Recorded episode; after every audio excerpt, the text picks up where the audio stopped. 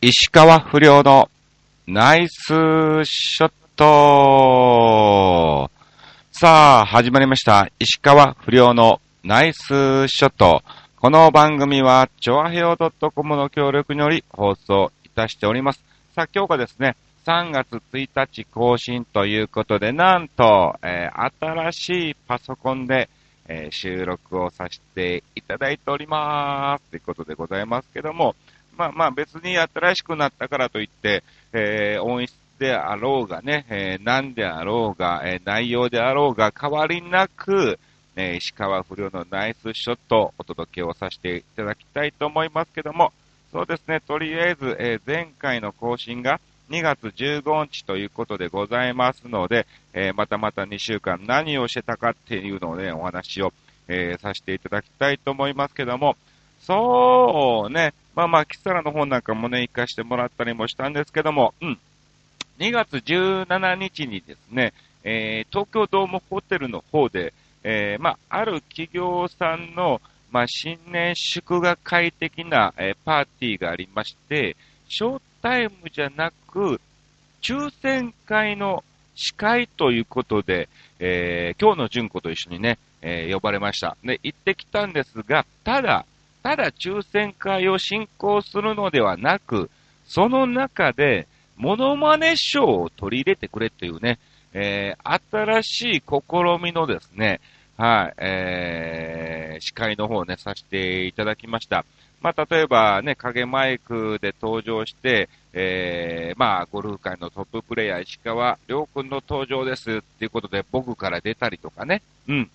で、まあまあそこで今日の純子を呼び出してね、違うものまででちょこっとね、二人で、えー5分ぐらいやったりして、えーいよいよ抽選会スタート。で、抽選会の、えー合間合間にですね、えーちょいちょい、ちょっとまだね、もう一方ゲストいてるんですよ、的な感じで、えーちょっと僕楽屋で今待機してるから呼んできますね、みたいな雰囲気でですね、えー袖にはけまして、着替えの、えー赤井秀勝さんだったりとかですね、えー谷村新司さんで出たりとかね、えー抽選会の合間合間にちょいちょいね、ネタを挟ましてもらったりっていうような、えー感じでね、ショータイムをね、ショータイムというか抽選会ね、えーさせていただきました。うん。これが意外に非常に、えー好評で大成功ということでですね、えーまあ、呼んでいただいた業者さんもですね、えークライアントさんからですね、うん、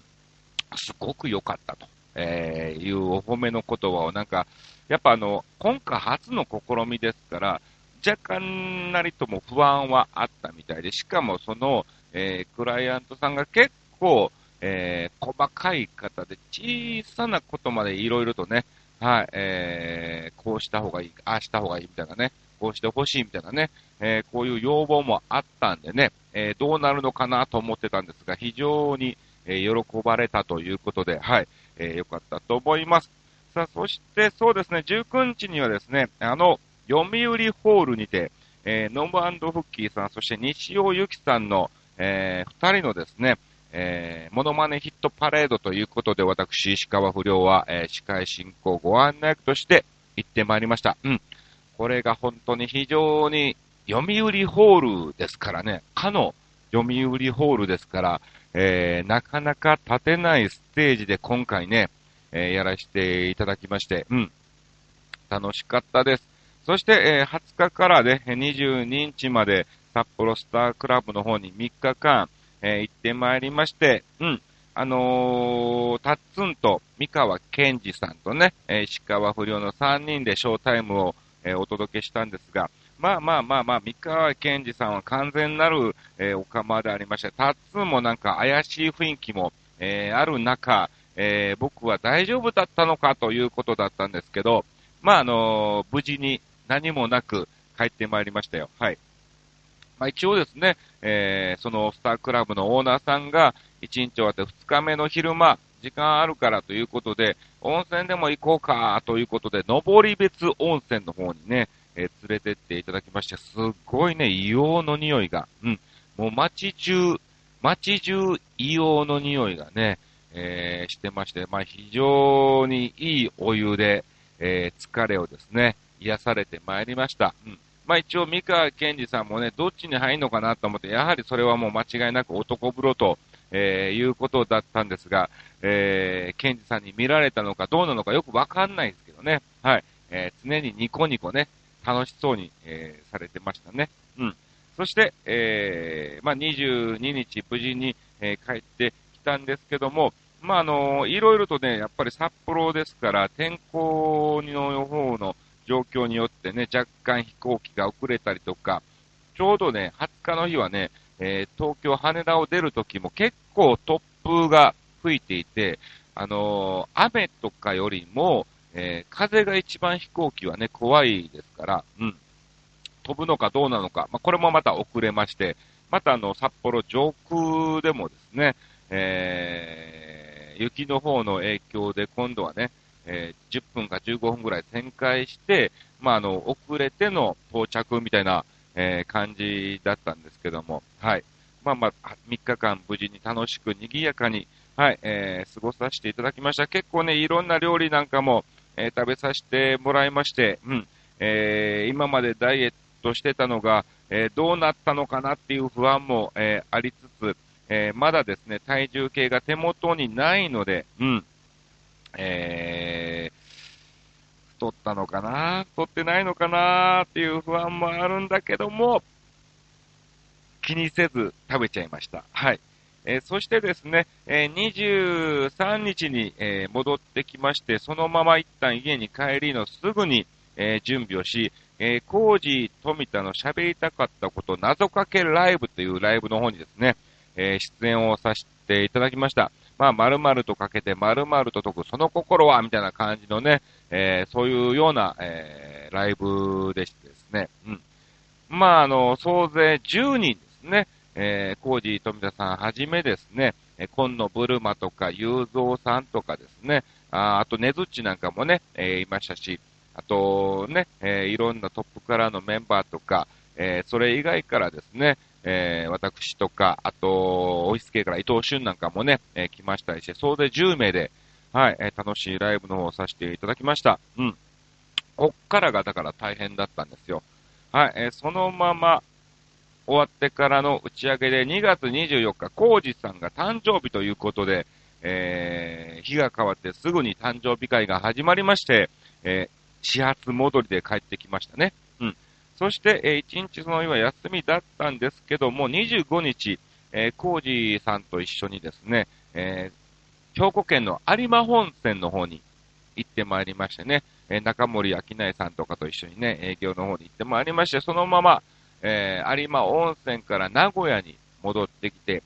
一泊シーンの、えー、翌日、えー、名古屋で、えー、ショータイムということだったんですけども、まあ、名古屋には甲斐大和さんがいるということで、えー、着いたのが、ホテルにチェックインしたのが11時過ぎかな。ね、まあ、甲斐さんも待ってられましてですね、えー、そのまま飲みに行こうということで飲みに行って、ホテルに戻ったのが朝方の4時っていうね、えー、非常にえー、もう厳しい時間で、まあ、そのままねえのですね、え、12時にはチェックアウトをして、え、現場に到着し、1時半からショータイムっていうね、非常に、はい、えー、スパンの短い中ですね、えー、いろんな行動がありつつ、えー、ショータイムね、させていただきました。うんまあ、今回の25、26はコージーさんの同行という形でですね、えー、前説兼お手伝いみたいな感じで行かしてもらったんですけども、え26日はですね、そうそうたるメンバーということで、まあ、トップカラーのお仕事ということで、まあ、コージー、富田はじめ、ダブルネームとかですね、はい、えー、あと、アナログ太郎はいなかったか、うん、あのー、なんだっけ、えー、忘れた、あのー、モロヘイヤ、三上とかね、はい、えー、そういうなんかも、えー、いたりして、あの、トップからの、えー、芸人がやってた営業だったんですけども、その中に私もちょこっとですね、えー、出演をさせていただきまして、はい、楽しく、させていただきました。さあ、そして、えー、翌日26日終わって戻ってから27日になんとですね、またまた、えー、コージー富田の、えー、誕生日会ということでですね、はい。もうこの日は、もうずっとコージーさん、コージーさん、コージーさんみたいなね、えー、感じになっておりまして、うん。まあ、あの、24日が誕生日だからね、えー、いろんな、こう、だから、コージさんも誕生日会自体が1、2、3、4、5回ぐらいあったんじゃねえかなと、えー、思いますけども、はい。えー、なんと27日に集まったメンバーが、えー、総勢85名っていうね、完全貸し切り状態で、はい、えー、やらせていただきましたよ。これすごい楽しかったですね。うん。えー、国番一郎さんとかですね、いろんな、もう、仲間の西ゆかりとかもね、いたりとか、うん、久しぶりに会った、もう芸人が結構いて、おー、久しぶりやなっていうね、またまたそこから、えー、なんか新たにね、繋がれればなと、えー、思っております。うん。そんな感じで、えー、2週間を過ごさせていただきまして、じゃあ先に告知だけしときますね。えー、1日、えー、3月のキサラがですね、えー、1日と、えー、8日と14と、うーん、かな？うん、3, 3日間 MC で31日が本編となっております。えー、そして3月2日はですね、えー、ぐっちゃんの事務所のグッドチャンスの、えー、事務所ライブがありまして、え、埼玉の方でありまして、そちらの方にですね、特別出演ということで、え、出させていただきます。うん。あとは4日ゴルフコンペがあったりとか、まあ、あの、確定申告に行ったりとかですね、えー、7日は、えー、横浜の館内ホールにて、ノブフッキーさん、西尾由紀さんのね、えー、この、えー、ショータイムが、えー、ありつつ、うん。あとは、そうですね、そんな大きなものっていうのものはないので、あ、3月29日、えー、これが行き当たりばったりライブボリューム13ということで、えー、またまた開催を、えー、されますので、ぜひ、え見に来ていただきたいと思います。329の水曜日ですね。え時間とかは一緒です。えお値段1500円の、え18時30分会場、19時3、え夜の19時半、え開演というような感じで、まあ、いつものメンバーでお届けします。今回ゲストもいるみたいで、えゲストが、えー、徳永秀明の、えカバーリストということで、エイメイさんね、はい、えー、歌が上手い方です、えこの方が来るということですからね、うん。もしあれならば、遊びに来ていただきたいと思います。さあ、ということで、今回のテーマが最近緊張したことなんだけど、そうだね、えー、先に、えー、この方からの、はい、別の投稿いただきましょうか。新潟県のヘナチョコヨッピーさんからいただいておりますんで、えー、テーマ別でね、ご紹介します。不良師匠、さてね、何でもご存知のはずの不良師匠に素朴な質問なのですが、微妙に違うらしい、お知ること、ぜんざいの違いを教えてください。できれば大爆笑付きでお願いします。それではごきげんよう、ぴよぴよぴーということで、えー、いただきましたけども、うん。お知ること、ぜんざいの違いですか。できれば大爆笑だから、できなければ爆笑じゃなくていいっていう、えー、ことなんでしょうけど、そうね、お知ること、ぜんざいの違い。まあ、一緒っちゃ一緒なんだけど、おしるこって、お餅入ってたっけ？入ってるよね。ぜんざいもお餅入ってるよね。うん。ぜ、ぜんざいは、要するに、一人で食べたらいい。あの、じゃあ、おしるこはね。うん。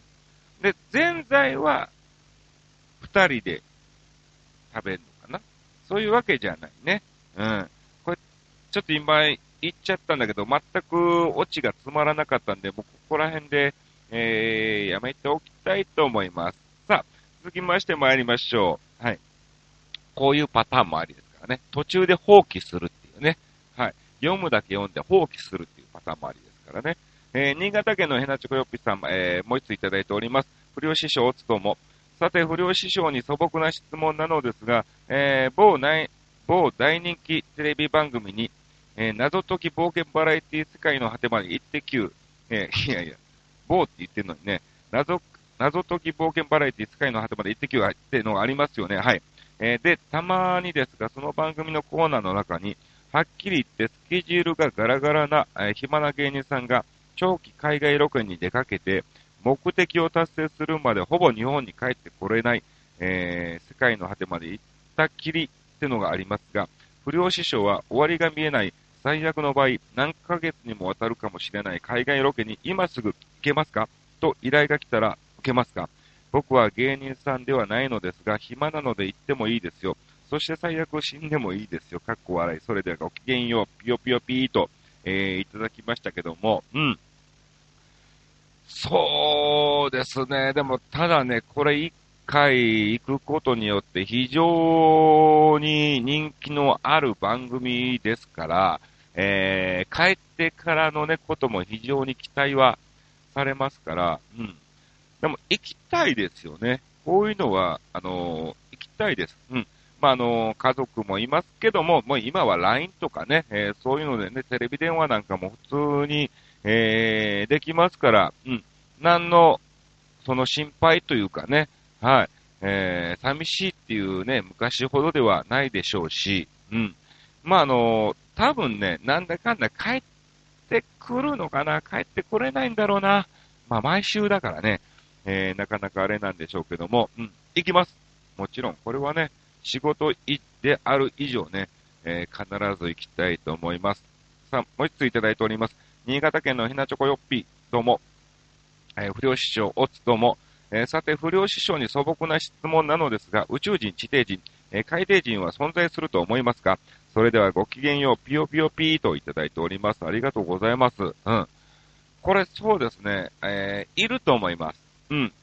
い、あの、むしろ、いてほしいっていう気持ちがありますね。えー、それがどうなのかっていう、どういう人物なのかわからないんですけども、うん。えー、ただやっぱり、えー、ね、我々人間っていうのだけではなく、まあ、必ずしも宇宙人は絶対にいるでしょうし、向こうからしたら我々のことは宇宙人でしょうから、ね、えー、いてほしいからね。結局日本人がいてアメリカ人がいるように、うん、ね、えー、宇宙から見たらいるんだろうなっていう、えー、気はします。てか、いてほしいです。はい。えー、海底人にしろ、ドラえもんが僕大好きですから、えー、海底人なんかもね、うん、いてほしいですし、うん。これは夢がありますね。本当に。はい、いると思います。さあ、ということで、今度はですね、今回のテーマについてもいただいておりますけども、まあ、最近緊張したことということで、えー、まあ、この間も先ほど話した通り、えー、コー富田の謎かけライブに出演をさせていただきまして、ネタとかじゃないのね。うん。なので、完全に謎かけなんです。お題が出て、それに対して答えるっていうね。まあまあ、あの、挙手制とかもあったりね、ただ、あの、やっぱり芸人である以上手を挙げなければね、えー、恥ずかしいっていうので、もう頭をですね、うん、ひっくり返して、一生懸命考えてね、いろいろとね、面白かろうが面白くなかろうが、えー、どんどんどんどん手を挙げていったんですが、その一つの企画の中でですね、えー、ハイスピードロークオリティ謎かけっていうのがありまして、要するに90秒間、どんどんどんどんテーマが出てくるんですね。で、そのテーマに、えー、対して謎かけを行う。うん。例えば、全然クオリティが低くてもいいし、かかってなくてもいいぐらい、ただ、あの、そのテンポで、えー、必ず答えるっていうね、あのー、芸人である以上、えっ、ー、と、えっ、と、えっ、と、みたいな感じで止まって、こう、無音が続いちゃうと、もうこれはしらけちゃいますから、とりあえず思いついたものをですね、えー、答えるっていうコーナーがありまして、これが非常に緊張したね。うん。なんだろう。やっぱりあの、変なことは言えないですし、ある程度はかけておきたいっていう気持ちもあるし、芸人である以上、えー、どんどんどんどんテンポよく、えー、ね、無音を作らずにですね、喋らなければいけないっていう、えー、イメージがありますので、うん。これはね、本当にこの3、90秒非常に、えー、長く感じて、えー、ね、いい刺激になりましたけども、まあまあ、要するに今回ですね、まあ、の、審査員がいてまして、その審査員が優勝を決めるんですが、まあ、優勝はキクリンだったんですね。うん。残念ながら僕は優勝にはならなかったんだけども、その謎かけ以外のトークの部分、絡みの部分とかね、えー、そういうところで、ガヤ的な部分でですね、えー、結構、えー、笑いは取れたんじゃないかなと、え、思ってております。まあ、これは自己満足かも、えー、知れませんが、まあ、一応、その日の僕の中の目的はうん、大喜利はやっぱりね、もうレギュラーでやってる方がちゃんとやるだろうし、ねずっちもいてるから、もうそこら辺よりも、やはりあの、キクリンと相談した結果、我々は色もんだからと。うん。えー、モノマネの中でも色もんだから、えー、それになんか似合うような、えー、会場の雰囲気作りとかね。こう人間性を出していこうねっていう部分で、そこは頑張ろうねというね、話を、えー、キクリンとしてですね。まあ、それは、で、で、出せたんじゃないかなと、うん、思っております。まあの、おそらく次回もですね、えー、スケジュールが合えば読んでいただけると思いますので、まあ、機会がありましたら一度見に来ていただきたいと思います。さあ、ということで、今回のテーマにもいただいておりますので、ご紹介しましょう。新潟県のヘナチョコヨッピーさん。今回のテーマに対して簡潔に答えます。お、不良師匠、おつとも。さて、今回のテーマは緊張したことについてですが、えー、毎回のことですが、大雪が降っているとき、もしくは大雪が降った後の雪道の運転。これは45万キロ以上の運転経験がある僕ちゃんでも緊張するね。ほう、そうだよね。えー、吹雪でワイパーが追いつかずに前が全く見えなくなったり、え？アイスバーンで路面が凍りつき車のタイが滑るんじゃないかと、いつも緊張しっぱなしだよ。それではごきげんよう、ピロロロローンといただきました。うん。結構ね、えー、ニュースでもみんな見ますし、この間なんだっけな、えー、警察24時じゃなくて、救急みたいな感じの24時のスペシャルバージョンがあってね、えー、札幌の方でもね、えー、大雪の結果、えスリップをして、ね、車の、え何台もの衝突事故とかね、えそういうのもありますし、うん。あのまあ、の、実際に札幌スタークラブに行ってね、車なんかもね、えー、運転はしてないですけど、後ろに乗ってたんですけども、やっぱなんかね、えー、慣れてる方とはいえ、なんかヒヤヒヤはしますよね。若干、何とも、うん、つるん、つるん的なね、感覚は乗ってても、えー、わかりますから、ね、これで大雪でワイパーが追いつかず全く見えないっていう状況も非常に怖いですからね、えー、本当に運転はね、気をつけていただきたいと思います。ありがとうございます。さあ、続きまして、レギュラー坪井さんからもいただきました。ギリギリに間に合うか ?10 時からってことで間に合うと思い込んで書きます。緊張したことシリーズ、間に合っております。はい。高校受験、看護師国家試験、転職時の面接や他の試験は緊張しなかったけど、この2つは緊張感が高かったっていうね、えー、結構前の、えー、話何十年も前の話ですけど、まあそれを思い出せるってことは、よっぽど、えー、緊張感が高かったんでしょうね。うん。何十年も前だ怒られるかもしれないけどね。さあ、えー、そして、看護研究発表会。えー、病院内で各部署ごとにテーマを決めて研究論文をまとめて発表するとき、慣れているはずなのに、質疑応答で皆さんの前に立ったら、頭の中が真っ白に後で後輩たちに、坪井さんでも緊張するのかとか、緊張したらあんな風になるんですね、と、えー、笑われたという。そうなんですよね。はい。意外に、意外にやっぱね、人前に、えー、立つとね、えー、緊張するんですよ。うん。だから一般の方もね、僕なんか出ていて結構いじったりもするけども、ステージ上げちゃうと急にね、静かになったりとかね、えー、いじると静かになるっていうね、えー、傾向が多いですね。はい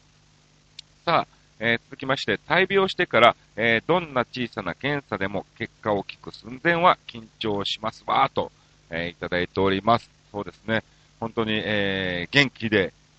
はい、ずっと末永く、え僕が売れるまでは、はい、えーいていただきたいと思います。そしてもう一個ですね、え首都高は、旅行、旅行船を東京、横浜に向かう、えー、向かって走行していた時のことということでいただいてますが、えー、その細かいのが、えー、もう一個来ましたね。はい。前を走っていた車が急に止まり、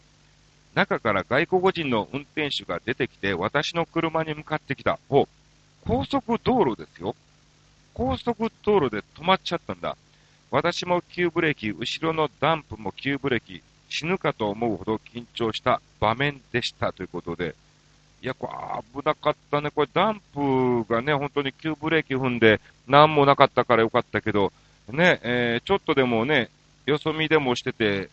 ブレーキ踏むのが遅かったりすると、えー、挟まっちゃいますからね。うん。よかったよかった。で、なんで出てきたんだろうね。うん。私の車に向かってきたってことは、